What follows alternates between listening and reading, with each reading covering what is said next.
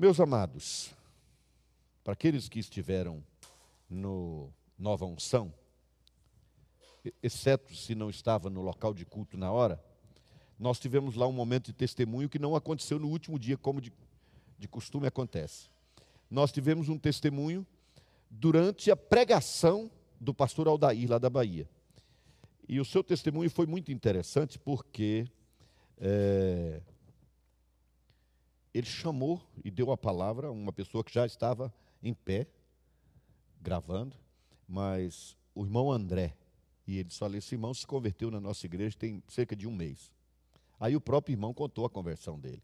Eu não me lembro dos detalhes, posso falar numa palavra ou outra, mas ele disse mais ou menos o seguinte: ele sofreu com a pandemia, foi grave no caso dele, ele foi levado ao hospital, foi entubado e foi induzido a um coma. Ele ficou em coma induzido 35 dias. Se me lembro bem, a quantidade de dias foram 35. Ao final desse tempo, no último dia, ele estava tendo muitos sonhos. E ele teve um sonho. Nesse sonho, ele via Jesus e as pessoas estavam oferecendo muitos presentes a Jesus. E ele se aproximou de Jesus e disse: Senhor, eu não tenho nada para te dar. Eu não tenho nada para te oferecer. Eu só tenho a minha alma. Então eu a dou ao Senhor. Quando ele disse isso, acordou e acordou convertido.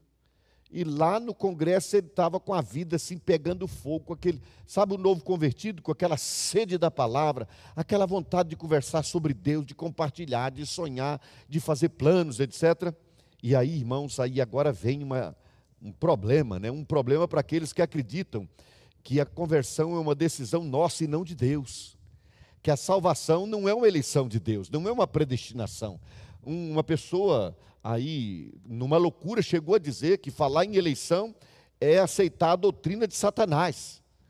E eu disse, ele deve ter rasgado parte da Bíblia dele, porque está lá. Mas aí vem esse, esse testemunho. Que hora esse homem decidiu? Ele estava em coma.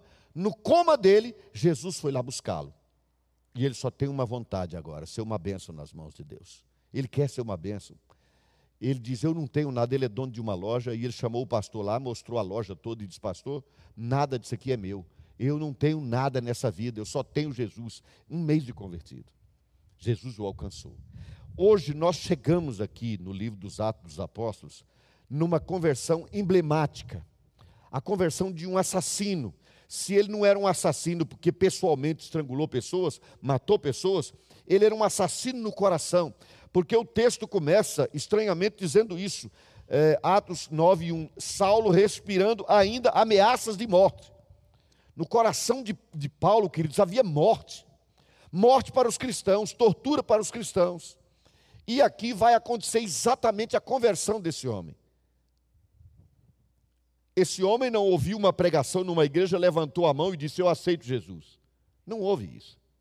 Esse homem estava a caminho de uma cidade para onde estava indo com ordens expressas de prender, levar manietados a Jerusalém sob tortura ou levar para a morte em Jerusalém aqueles que ele encontrasse que fossem do caminho, que andassem com Jesus, que fossem cristãos.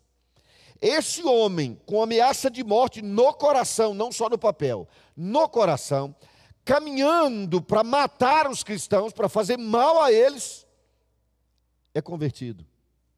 Porque um pregador falou as palavras certas? Não, porque ele era um escolhido de Deus. Vou ler os primeiros versículos. Saulo respirando ainda, eu estou capítulo 9, versículo 1 de Atos. Respirando ainda ameaças e morte, não é ameaça de morte, é ameaça e morte. Contra os discípulos do Senhor, dirigiu-se ao sumo sacerdote e lhe pediu cartas para as sinagogas de Damasco a fim de que, caso achasse alguns que eram do caminho. Veja, ele não sabia que estava acontecendo isso lá. Mas ele disse: Eu quero uma carta, porque se eu achar, eu não quero perder tempo, quero fazer mal a essas pessoas. Se ali houvesse algum do caminho, assim homens como mulheres, os levasse presos para Jerusalém. Seguindo ele estrada fora, ao aproximar-se de Damasco, subitamente, subitamente, guarda essa palavra, subitamente, não, não havia uma hora em que eles estavam refletindo sobre Isaías, sobre a vinda do Messias, nada disso. Eles estavam simplesmente montados nos seus cavalos, nos seus animais, estrada fora. Subitamente uma luz do céu brilhou ao seu redor e, caindo por terra, ouviu uma voz que lhe dizia: Saulo, Saulo, por que me persegues? Ele perguntou: Quem és tu, Senhor? E a resposta foi: Eu sou Jesus a quem tu persegues. Porque ele estava sozinho a cavalo? Paulo estava sozinho? Não. Mas levanta-te e entra na cidade onde te dirão o que te convém fazer. Os seus companheiros de viagem pararam emudecidos, ouvindo a voz, não vendo contudo ninguém. Era um grupo de pessoas, era um grupo, todos montados nos seus animais, outros não, eventualmente, mas todos viram a luz. Mas Deus escolheu um deles e se dirigiu especificamente a este um chamado Saulo, que era a sua forma, era a forma hebraica do nome Paulo.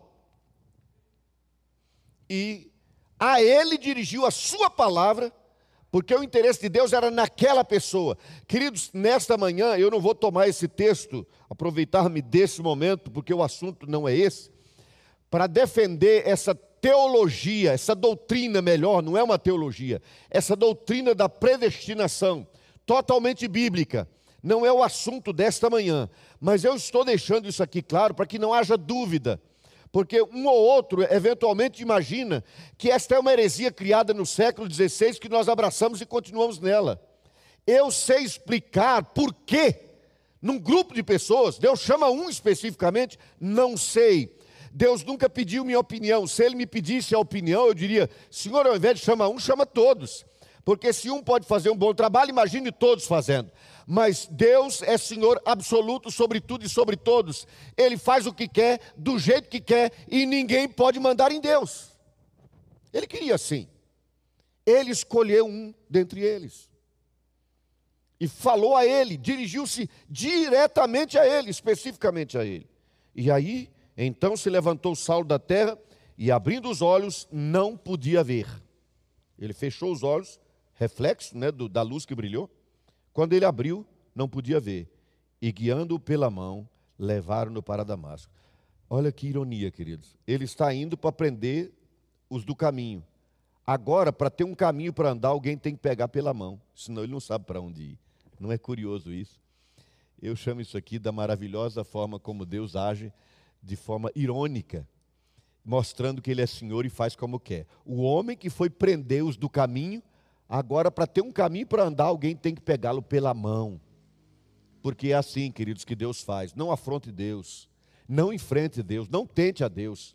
Não se põe em batalha contra Deus, o Senhor, Criador de todo o universo, porque é, é derrota certa. Nesse caso aqui, uma, nesse caso aqui, uma derrota que se tornou depois numa maravilhosa vitória. Esteve três dias sem ver, durante os quais nada comeu nem bebeu. O que, que aconteceu aqui, querido? Estava acontecendo. Eu vou tomar um tempinho ligeiro aqui e partir para frente. Nenhuma pessoa tem um encontro real com Jesus e continua a mesma. Impossível. A transformação na vida de Paulo foi uma transformação plena, uma transformação física, uma transformação na alma, uma transformação no espírito. Ele foi completamente transformado completamente transformado. E um homem completamente transformado é o homem certo para Deus usar para transformar o mundo. É por isso que esse homem totalmente transformado, no futuro, seria chamado de o transtornador do mundo. Não era ele a sua equipe, esse homem, a ele se referiram dizendo isso. O transtornador do mundo chegou até nós. Uma pessoa totalmente transformada é um instrumento nas mãos de Deus para ser ele próprio um agente de transformação desse mundo que precisa e muito de transformação. Pois bem, esse homem transformado agora vai para aquela cidade tomado guiado pela mão, né? Porque ele estava cego. E algo grandioso, maravilhoso vai acontecer aqui, queridos. E com isso, nós vamos deixar aqui três ou quatro reflexões. Três ou quatro lições ligeiras. Vamos primeiro para esses dois primeiros versículos aqui na sequência, versículos 10, aliás, até o versículo, isso, três versículos, 10, 11 e 12. Nós temos aqui o seguinte, queridos, olhem só. Ora, havia em Damasco um discípulo chamado Ananias, prestem atenção. Disse-lhe o Senhor numa visão, o Senhor falou com ele numa visão, porque Deus fala também em visões. Deus fala, eu vou chover no molhado e reprisar para vocês. Deus não fala contra a Bíblia, mas Deus fala, fala fora da Bíblia. Deus fala fora da Bíblia, mas Deus não contraria o que o Espírito Santo escreveu. Então, numa visão, ele recebeu uma palavra de Deus que dizia assim: Ananias, Deus chamou pelo nome. Ao que respondeu: Eis-me aqui, Senhor. Então o Senhor lhe ordenou. Presta atenção nos detalhes, querido. Dispõe-te e vai. Olha só, vai à rua que se chama direita, deu o endereço. E na casa de Judas, um endereço específico numa casa, numa rua específica. Procura Saulo, o nome do homem a que ele devia procurar. Procura por Saulo. Aí deu o apelido para não haver dúvida, apelidado de Tarso. Pois ele está orando. Olha só, queridos, olha o que o Espírito Santo faz. Ele diz onde ele deveria ir, com quem ele deveria falar. Aliás, deu até o endereço da casa, o nome do dono da casa. Depois, a quem ele deveria se dirigir, o nome e o apelido e disse até o que ele estaria fazendo quando Ananias chegasse lá. Mais preciso do que isso, impossível. Ele vai estar orando. E viu entrar um homem na visão dele. Ele está orando e, o Espírito Santo disse assim. E ele lá está tendo uma visão também. Na oração dele, ele viu entrar um homem chamado Ananias. Paulo já está recebendo uma revelação, por sua vez, com o nome certo. E ele viu esse homem chamado Ananias impor-lhe as mãos para que recuperasse a vista. Olha que interessante, quantos detalhes, queridos. Sabe por quê, irmãos? Quando Deus fala, Deus fala. A linguagem de Deus é clara para cada pessoa a quem ele se dirige. Mais ainda, queridos, nós aprendemos aqui que o chamado, a direção, a vocação de Deus é algo muito claro, não há dúvidas. Não há dúvidas. Eu tenho dito várias vezes aqui que Satanás, Satanás trabalha com a dúvida. Mas fé é convicção, é certeza. Fé é clara, você entende, Deus fala com você, o Espírito Santo convence. E convence de forma clara, cristalina. Não havia dúvidas. Não havia dúvida aqui. Tudo estava muito claro. Deus tinha um projeto na vida daquele homem.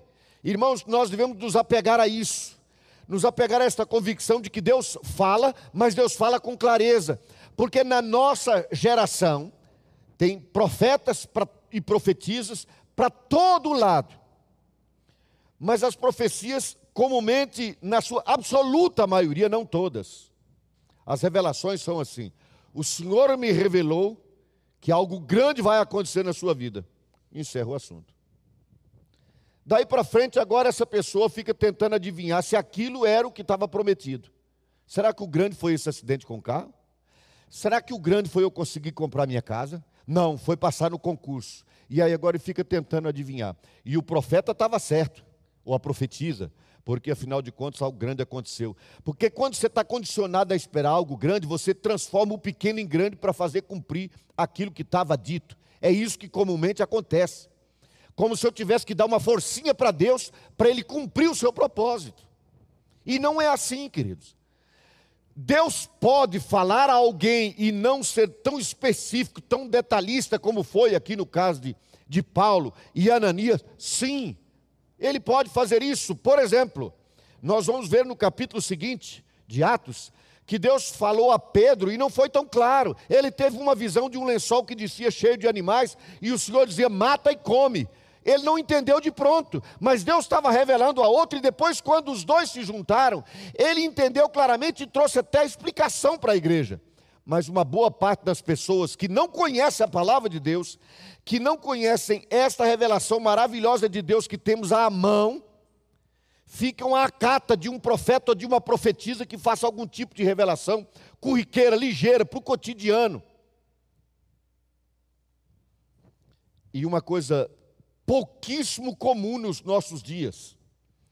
É que Deus traga uma revelação para alguém que diga: tua vida daqui para frente vai ser dura, vai ser difícil, vai ser trabalhosa, você vai ter problema demais daqui para frente, porque eu quero usar você.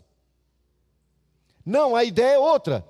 você vai crescer muito, o Senhor vai te levar para muitos países, e você será grande, você será instrumento, a glória do Senhor vai resplandecer na tua vida e todo mundo vai ver e ouvir você. Por que não há uma revelação como essa aqui, que ao invés de aparentemente poderia apavorar esse homem, nós vamos ver daqui a pouco, quando ele próprio descreve tudo o que Jesus falou para ele naquela hora, é assustador. É assustador. Na hora da conversão. Mas era o chamado de Deus. Deus tinha chamado esse homem. Deus tinha um propósito claro na vida dele. Então presta atenção, querido. Alguém pode pensar assim: Deus escolheu Paulo dentre muitos. Aí você diz assim: ah, bom, aqui na igreja, quem sabe Deus chama um Paulo também. Não, você é um Paulo. Você era um dentre muitos. Você que me ouve e tem Jesus no seu coração, você era o Paulo no caminho. Você era um dentre muitos. E Deus escolheu você. Deus chamou você. E ele já tinha te escolhido na eternidade, ele te chamou você, ele justificou você e ele glorificou você em Cristo. É o que o apóstolo Paulo nos ensina na carta aos Romanos, capítulo 8.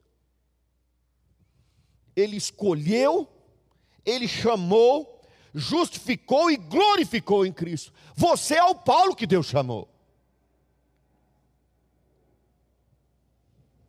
Vocês vão encontrar em outra ocasião Paulo dizendo assim: Eu não fui rebelde à visão que eu recebi, eu fiz o que tinha para fazer, porque ficou claro para mim. Se você é um Paulo que foi chamado, foi alcançado por Jesus, nasceu de novo, foi transformado, mas não tem cumprido cabalmente o chamado de Deus para a sua vida, para e retoma. Recomeça, recomeça tudo, porque Deus tem um propósito claro é para cada um de nós, queridos. Se eu quisesse nesta manhã criar uma profecia, eu diria assim: vocês que estão aqui, Deus tem algo grande para a sua vida. Eu posso falar isso, e é verdade. Quem é que Deus salvou com o sangue da vida do filho dele e, e pode considerar que Deus o salvou para coisa pequena ou para quase nada? É óbvio, Lulante, que Deus tem um plano maravilhoso na vida daquele que foi comprado com o sangue do filho dele. Deus tem um plano maravilhoso na sua vida. Você não precisa de um profeta, de uma profetisa, um pseudo-profeta, pseudo-profetiza para te dizer isso. Porque você já tem isso expresso por profecia na palavra de Deus. Revelação do Espírito Santo. Você é tão especial para Deus que o plano dele já estava traçado para a tua vida antes de você nascer, antes de você existir na eternidade. Pois bem, Deus chama, Deus fala de forma clara. Eu chamo a atenção para finalizar sobre isso, dizendo, queridos, que as pessoas estão brincando com profecia. Tomara que eu encontre tempo um dia para terminar um livro que comecei, com esse título, já falei algumas vezes aqui. Eu espero realmente terminar esse livro. Não sei se as pessoas querem mais ler livros. Eu acho que eu vou terminá-lo, nem que seja para reafirmar minha convicção. O, tem, o título do livro era, aliás, ainda é: Profecia é coisa séria. Estão brincando com profecia. Mas profecia é coisa seríssima. A profecia é quando alguém diz assim: O Senhor me disse isso. Se Deus disse, não se discute mais. Deus não emite opinião. Deus disse, então encerrou o assunto. Então é muito grave, é muito sério. Por isso que Deus disse: se alguém disser que eu disse o que eu não disse, que seja morto a pedradas. Ok, queridos, Deus quando chama, chama de forma clara, de forma específica, com um propósito certo. Nos versículos seguintes, nós temos outra lição igualmente preciosa, queridos é um questionamento que eu faço. É uma dúvida que perdura. Vale como pergunta retórica. Vamos lá, o versículo, os versículos diz assim, 13 e 14. Ananias, porém, respondeu: Senhor, de muitos tenho ouvido a respeito desse homem, quantos males tem feito aos teus santos em Jerusalém. E para aqui trouxe a autorização dos principais sacerdotes para prender a todos que invocam o teu nome. Quando Deus deu a palavra específica para Ananias, Ananias se impressionou de que Deus o mandasse fazer aquilo. Veja a riqueza de detalhes com que Deus falou a ele, mesmo assim ele duvidou que Paulo pudesse passar por uma transformação. E sabe o que é isso, queridos? Isso é duvidar do poder do Evangelho. Do poder do Evangelho. Ele disse: Senhor, o senhor está me mandando ir lá orar por esse homem, impor as mãos sobre ele. Esse homem veio para aqui para perseguir os do caminho. Ele veio aqui para fazer mal ao teu povo. Agora só quer que eu o abençoe, que eu estenda a mão sobre ele. Meus amados, Deus age assim. É a lógica de Deus, é a lógica do Espírito. Muitos crentes precisavam de uma oração naquela hora, mas Deus manda o seu servo ir lá e pôr, impor as mãos sobre aquele que ontem estava perseguindo o povo de Deus, porque o Evangelho faz isso. O Evangelho tira um perseguidor da igreja e faz dele um pregador do Evangelho. Esse é o poder do Evangelho. Esse é o Evangelho simples de Jesus que o nosso país precisa. Nós queremos um país, país novo, nós queremos um país transformado. Nós faremos isso optando por uma ou outra corrente política, uma ou outra ideologia? Não. Nós faremos isso pregando o evangelho simples do Senhor Jesus a todos aqueles a quem nós tivemos acesso. Mas a pergunta que eu lanço é: o povo de Deus efetivamente acredita no poder transformador do evangelho de Jesus? Paulo tinha tido um encontro com Jesus, um encontro extraordinário com Jesus, como foi o seu encontro com ele. Mas aí, será, Senhor? Irmãos, os ímpios agem assim, sabia? Os ímpios agem assim. Vocês sabem que passou uns dias comigo o Edilson, aquele irmão lá de Luiz Eduardo Magalhães. Vocês o veem sempre muito festivo, né? Ele adora de uma maneira singular. Mas talvez nem todos saibam que ele já foi preso. Ele já foi preso por roubo, já foi preso por tráfico de drogas, ele foi viciado em mais de um tipo de droga durante muito tempo.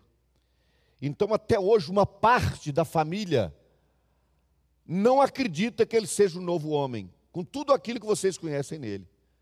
Não é pelo novo homem que ele é, mas é porque ele foi. Aí é que está, queridos. Nós precisamos entender que quem está em Cristo é nova criatura, as coisas antigas passaram, não existem mais. Mas essa ideia de cobrar o passado está presente no nosso meio quase que o tempo todo. Está tão presente que ele está presente na nossa mente. Satanás nos induz eventualmente a questionar nossa própria conversão, nossa própria transformação. Será, Senhor? Mas Deus, se eu fosse essa pessoa, será que eu teria tido aquele pensamento?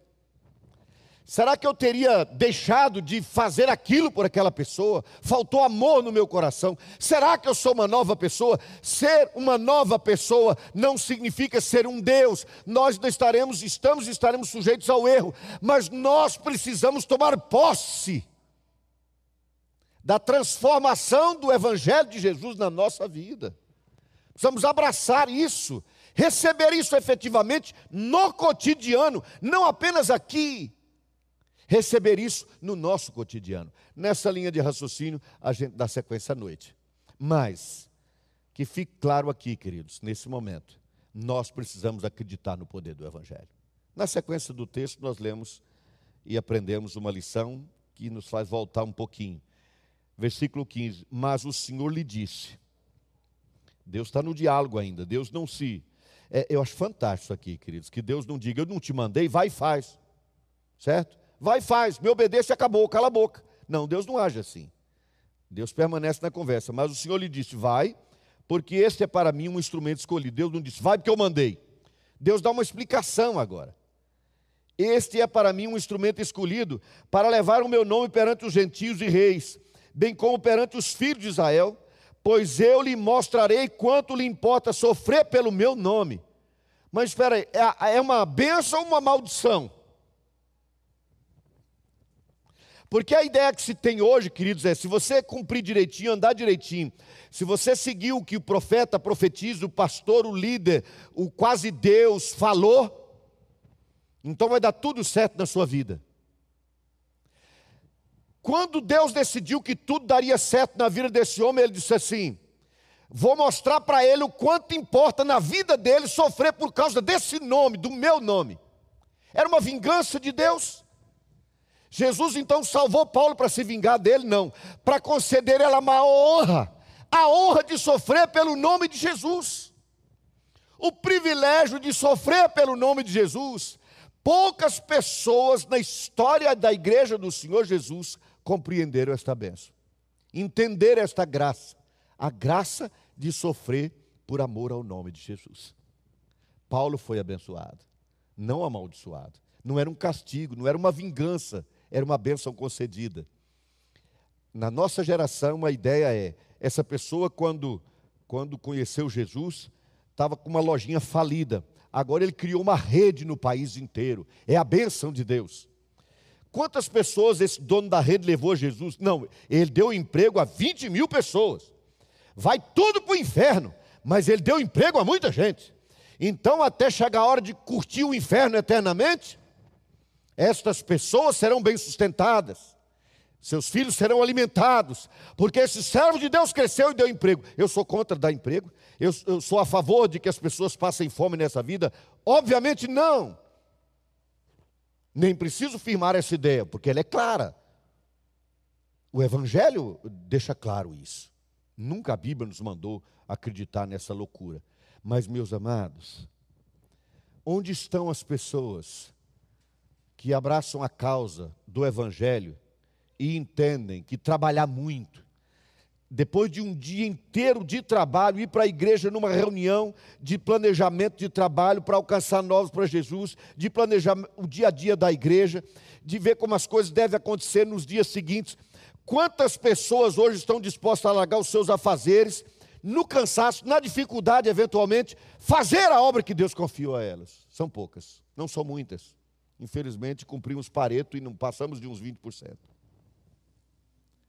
Mas a gente pensa que aqui a palavra foi dura? Não. Paulo disse que, na verdade, Jesus conversou com ele mais do que está revelado aqui. O Senhor conversou com ele mais do que está revelado nesse texto. Caminha comigo para o capítulo 26, se a memória não me falha. Capítulo 26 do livro dos Atos dos Apóstolos. 26, isso mesmo. Versículo 16. Não, vou voltar é, ao 15.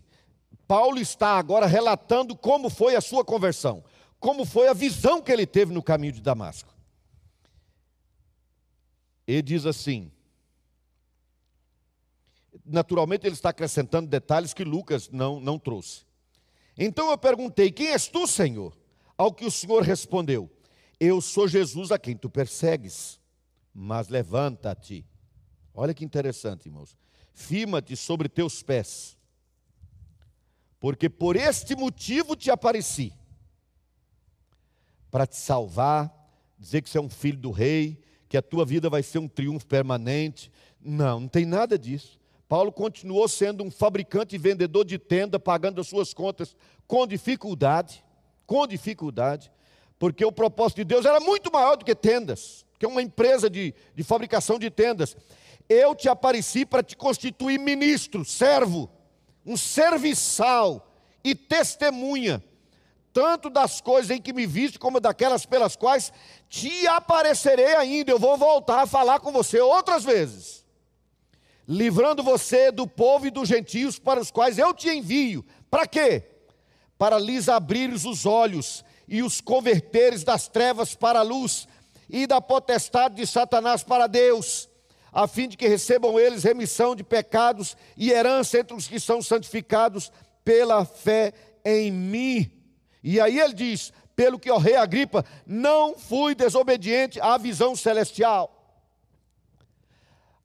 Naquela hora da conversão, queridos, Deus já deu chamado ministerial para ele. Um chamado ministerial inusitado. Porque ele disse: Eu te apareci, eu estou salvando você para botar você em guerra contra Satanás. Você vai enfrentar o inferno, meu nome. Por isso você vai sofrer por causa do meu nome.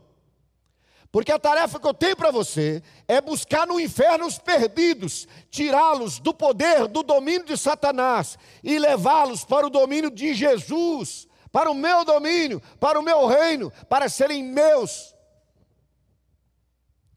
Este homem foi salvo para entrar numa batalha, não numa vida regalada, não numa vida frouxa, não numa vida em que se tem um banco para esperar sentado, deitado, não raro a, a, hora da volta de Jesus. Não, meus amados, no dia em que Deus nos chamou, Ele nos chamou para a guerra, Ele nos chamou para a luta, para o enfrentamento, para a dificuldade e até para o sofrimento, e até para a morte. Porque muitos do chamado de Deus morreram em razão do chamado de Deus, por causa do chamado, não por causa de Covid, por causa do chamado de Deus. Se você tem que morrer, querido, numa luta, morra lutando pelo motivo certo. Morra lutando porque Deus chamou você. Se tem que sofrer, sofra pelo Evangelho. Se tem que lutar, lute contra o inferno. Obrigado, meu amado. Não contra, não lute contra os homens, obrigado, querido. Não contra os homens, não contra pessoas, contra o inferno. Porque o chamado de Deus é esse, queridos. Deus nos chamou para enfrentar o inferno. A gente às vezes pensa assim: que vida difícil eu tenho. Eu me lembrava das vezes em que eu ia pregar quando estudava no seminário, e para ir para a congregação, a igreja que nós estávamos abrindo, lá tem muitos anos, eu fiz 60 ontem, eu tinha 18. Eu tomava dois ônibus para ir, dois para voltar. E eu me lembro que era um final de dia, sendo pisoteado naquele ônibus, sendo esfregado, amassado dentro daquele ônibus. E eu ia e voltava, e às vezes pensava, ô oh, gente, eu tinha que ter um outro meio mais fácil, etc. Não que procurar um meio mais fácil seja necessariamente ruim, de forma alguma, é claro que você não tem que sofrer pelos motivos errados. Mas eu penso em enfrentar o inferno e andar num ônibus cheio, queridos, é como passear no jardim, é como passear no parque. Porque Deus nos chamou para enfrentar o inferno. Eu não vou falar sobre as formas e os enfrentamentos do inferno, mas vou dizer uma coisa: só tem uma arma que tira o inferno da vida de uma pessoa. Não tem duas.